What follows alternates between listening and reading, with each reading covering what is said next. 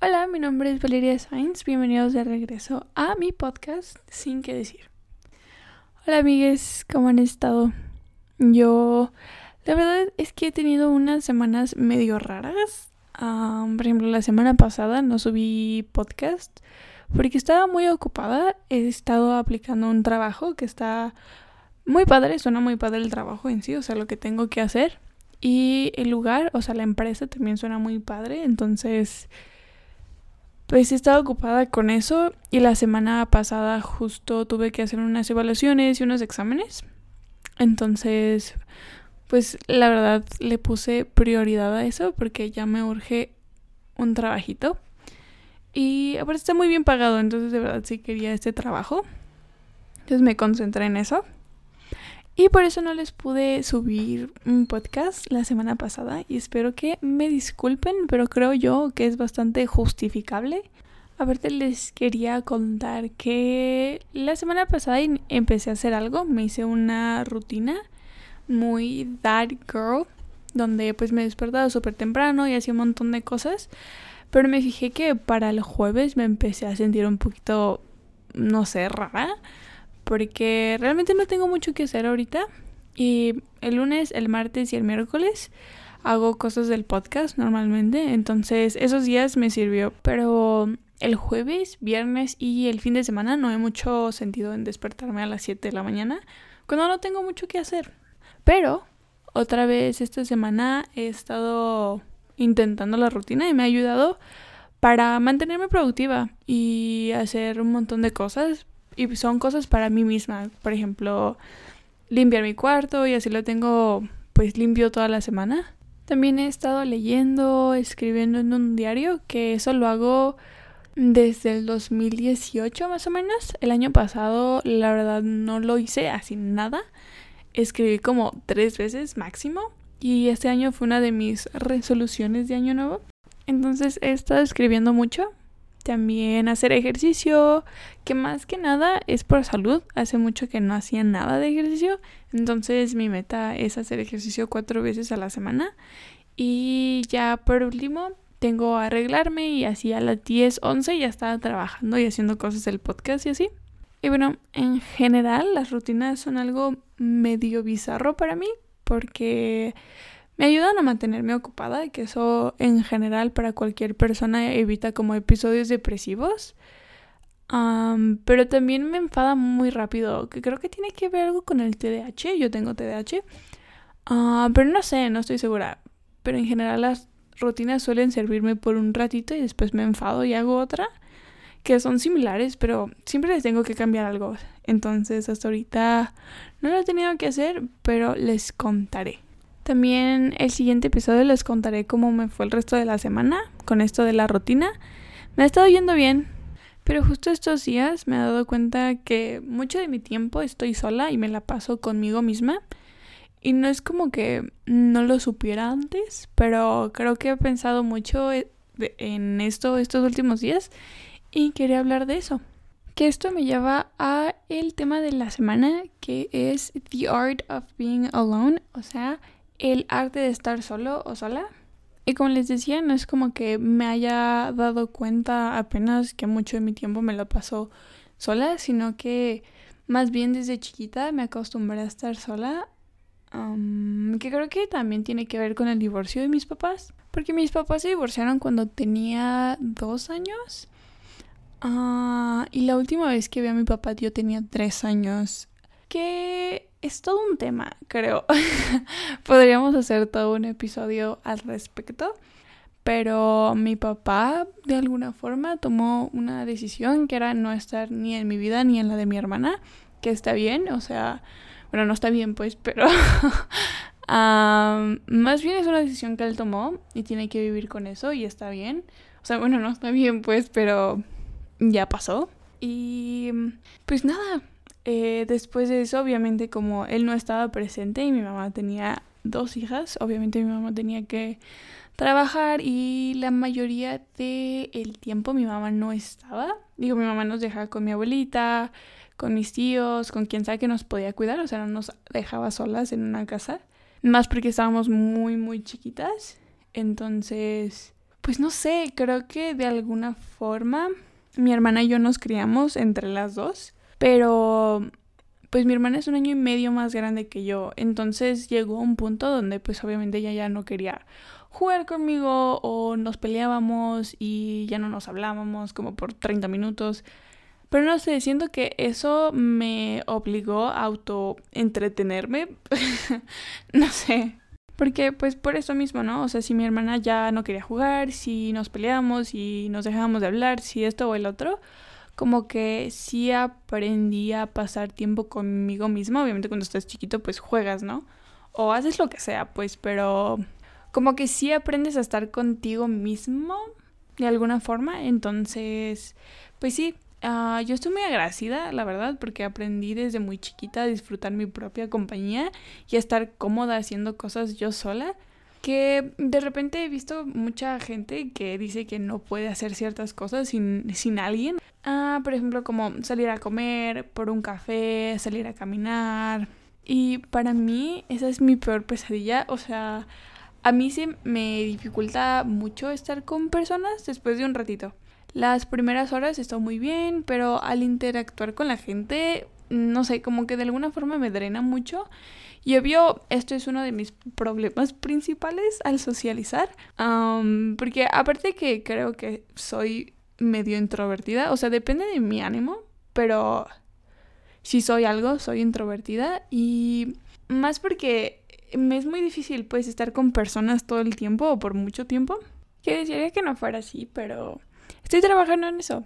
Más que nada porque me he dado cuenta que estaba descuidando mis amistades y también dejaba pasar como posibles amistades por lo mismo de que me siento muy drenada y muy abrumada después de un ratito de estar conviviendo o platicando con alguien y aparte también como que no sé, se medio dificultaba responder mensajes que aparte e, es un poco mi culpa.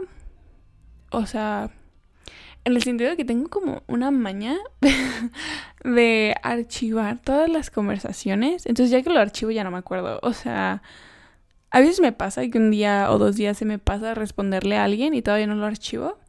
Y ya después como tres días después digo, ah, ya, ya para qué. O sea, ya me voy a ver bien grosera yo tres días después apareciendo. Entonces, lo archivo y ya así ya se me olvida para toda la vida. Entonces, eso también tiene que ver en lo de responder mensajes. Pero he estado intentando mejorar. Y voy poquito a poquito, pero sí. La cosa es eso. Entender que no somos perfectos y obviamente la parte de sentirme abrumada uh, o drenada después de convivir con personas, pues no es algo que yo, yo pueda controlar, pero sí me puedo esforzar un poquito más en, seguir intentando convivir y platicar con personas. También, por ejemplo, algo como que en ese sentido que se me dificulta para socializar es que con mis amigas, no sé por qué de repente me es muy difícil como yo tomar la, la iniciativa de invitar a alguien. Mm, por ejemplo, si llevo mucho tiempo sin ver a alguien, o si quiero salir o quiero hacer algo con alguien, que si ya no me la quiero pasar yo sola, que no es siempre, es de vez en cuando, pero como que a veces me falta esa iniciativa de preguntar si alguien tiene tiempo o quiere salir y solo asumo que pues no van a querer o van a estar ocupados y pues no está bien. Pero sí, la cosa es mejorar poquito a poquito, pero mejorar. Pero regresando a lo de estar sola, creo que hay muy pocos momentos o ocasiones en donde realmente me he sentido sola, pero muy, muy poquitas veces siento como la necesidad de salir o estar con alguien cuando estoy sola o estoy haciendo algo sola. Y sé que a muchas personas sí se les dificulta, sí se les hace algo pesado el estar solos y sentirse solos, que son cosas distintas. No es lo mismo, como les digo, yo casi nunca me siento sola, aunque físicamente esté sola, como que disfruto mucho mi propia compañía. Entonces sí lo veo como cosas distintas el estar solo y el sentirse solo. Entonces pensé en hablar sobre cómo disfrutar tu propia compañía.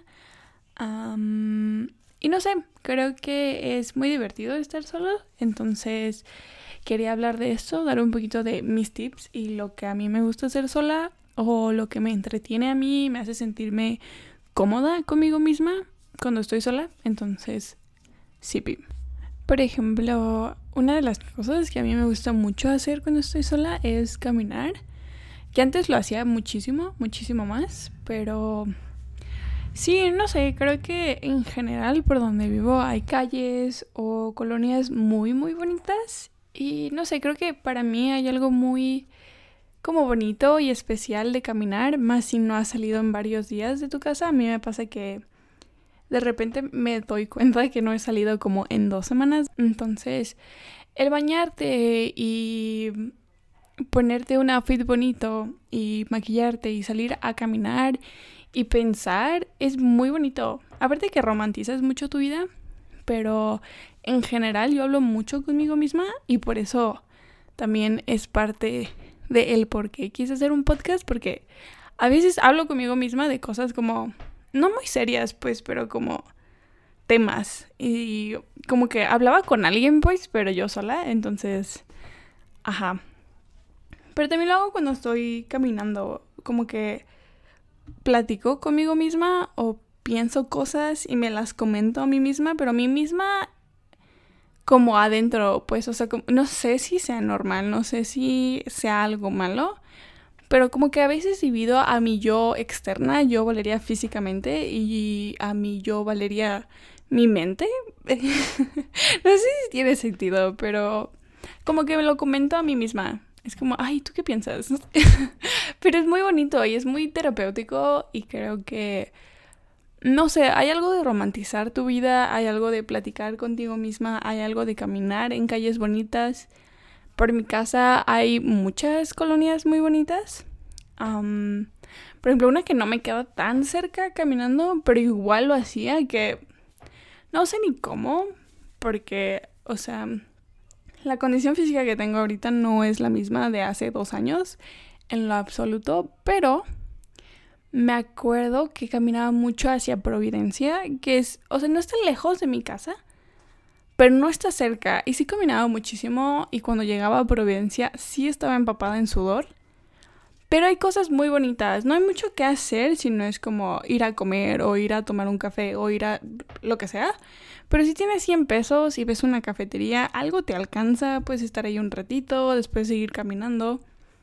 Y son cosas que a mí me llenan mucho y creo que a cualquier persona si lo intenta hacerlo sola porque, pues como les decía, había visto muchos en especial en TikTok. Y después se mudó un poquito a YouTube de como retándome a hacer cosas solas. Lo vi mucho. No sé si realmente fue un trend o yo, yo estoy de ese lado del internet, pero, pero sí, son cosas que te dan mucha paz y mucha tranquilidad y el hacerlas sola no tiene nada de malo. Claro que si lo hicieras con una amiga tampoco tendría algo de malo o un amigo o tu novio o tu novia o tu lo que sea no tiene nada de malo hacerlos con alguien más, pero el sentir la necesidad de hacerlo o necesitar genuinamente a alguien contigo si no, no puedo salir, no se me hace bien y tampoco se me hace sano, que no esté todo mal, pues, pero creo que el saber estar solo y el saber estar bien al estar solo o hacer cosas por ti misma en tu propia soledad es bastante padre, la neta. Entonces, pues sí, caminaba, no solo iba a Providencia, iba a varios lugares que me quedaban cerquita. O a veces caminaba plazas, por ejemplo, una que me queda cerca que se llama Plaza Patria. Que no me queda tan cerca, pues, o sea, caminando sí es medio de flojera y de regreso pues también. Pero más porque es una plaza, pues vas a caminar. Entonces, si llegas caminando y caminas y luego te vas caminando, pues sí está pesado, pero es muy bonito y es muy, es, muy padre. Creo que lo único malo que a mí no. No sé, a lo mejor es problema interno, pero algo que me causaba genuinamente conflicto era cuando había como grupos de gente de mi edad, o sea, no tanto morros, porque los vatos genuinamente no me importan, o sea, no me intimidan no sé, no, los volteo a ver, no es algo que me interesa, no me dan risa. Y siempre que escucho como conversaciones entre morros, como en la calle, son como extremadamente estúpidas, con todo respeto. Con todo respeto lo digo, pero no me interesa, entonces tampoco me, me daba cosa como que me vieran vatos, pero como que grupitos de niñas de mi edad, sí era como, no sé, o sea, me daba mucho miedo pues que me criticaran. Seguramente no, seguramente no lo hacían, seguramente ni se daban cuenta de mí. Pero eso era lo único que a mí me daba miedo, como grupos de morritas de mi edad. Y de ahí en más X. Y aún así, eso, ese como miedito o cosita de, ay, estoy sola y ellas vienen en grupito, uh, eh, es muy interno. O sea, seguro ellas ni me pelaban, ni me vieron, ni supieron de mí. Em, y sí, creo que como ese miedo de, ay, ¿y si estoy solo? No te va a pasar nada. O sea, obviamente fuera de la inseguridad de México, nada pasa. Es muy, muy tranquilizante estar solo caminar y ver y pensar y entrar a tiendas y probarte cosas. Bueno, yo nunca he sido de probarme cosas, pero así como que veía las tallas y así me las ponía como medio encimita para ver. Ni iba a comprar ropa, ni tenía dinero, pero de verdad es algo muy bonito. No sé, pasar tiempo contigo misma de calidad es algo bien padre. Otra de las cosas que me gusta hacer solita es cocinar, que creo que empecé a cocinar más cuando empecé a ser vegetariana y los últimos dos añitos más o menos, como que, no sé, lo disfruto, no sé cómo explicarlo, creo que cocinar o hacer algo, o sea, no cocinar tal cual, pero a lo mejor de que un pastelito o unas galletitas, como que te da un sentido de control.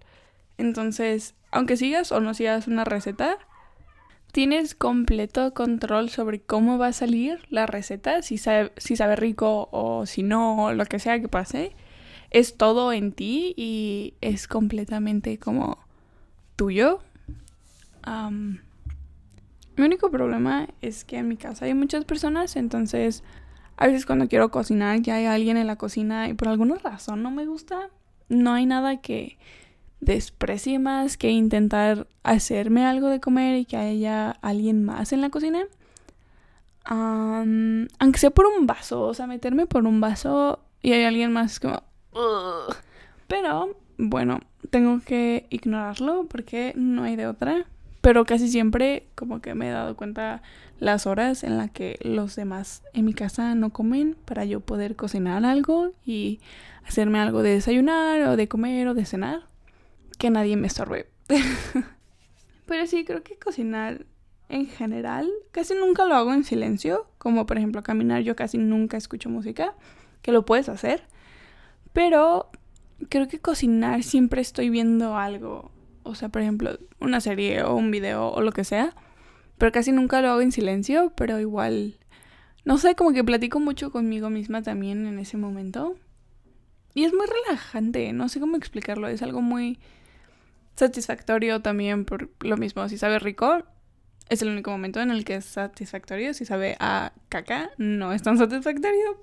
Pero sí, creo que es algo que he aprendido a disfrutar más estos últimos años, porque siento que por mucho tiempo, no sé, a lo mejor por como reglas de género o estereotipos de género de que las mujeres cocinan, como que me daba repele decir que me gustaba cocinar. O el hecho de que me gustaba o que lo disfrutaba. Entonces, no sé, siento que últimamente ya no es algo en lo que piense, como que solo lo disfruto y ya. Y no tiene nada que ver con eso de reglas de... Sí, reglas de género. Creo que puedes ser mujer o hombre o lo que sea y aún así disfrutar cocinar, hacerte algo rico de comer. Aparte que es una necesidad medio básica, o sea, la gente que de verdad no sabe hacerse nada de comer, me consterna mucho porque, o sea, hay un punto en el que no vas a vivir con tus papás, ¿sabes? O sea, puede ser en tres años, en cinco años, en diez años, pero, o sea, deberías por lo menos hacerte un arrocito, ¿sabes? O, no sé, algo, tienes que aprender a hacer algo. creo que es de supervivencia, honestamente, entonces, también creo que es importante saber, pero pues sí hacerlo solo es muy padre. También otra cosa que yo me imagino que está muy padre hacer solo es manejar, aunque pues yo no tengo un carro que yo pueda manejar yo sola, entonces no lo digo desde experiencia, pero seguro está muy cool como no ir a un lugar en específico, o sea, como que, ay, pues voy a ir para acá y a ver a dónde llego. Eso se me hace muy padre. Modo, a lo mejor eso tiene que ver más con espontaneidad, pero creo que en general manejar escuchar música mientras manejas o platicar contigo misma mientras manejas. Hay estar muy padre y muy liberador. Que creo que es como de las únicas razones por las que yo quiero tener un carro. Es solo como ir a ver a dónde voy y escuchar música, pero siento que... No sé, siento que es liberador de alguna forma, como que la idea de manejar modo espontáneamente a ver a dónde voy suena muy padre. Suena muy padre. Y siento que puedes romantizar tu vida también mucho. Creo que en general el disfrutar tu soledad es romantizar un poco tu vida.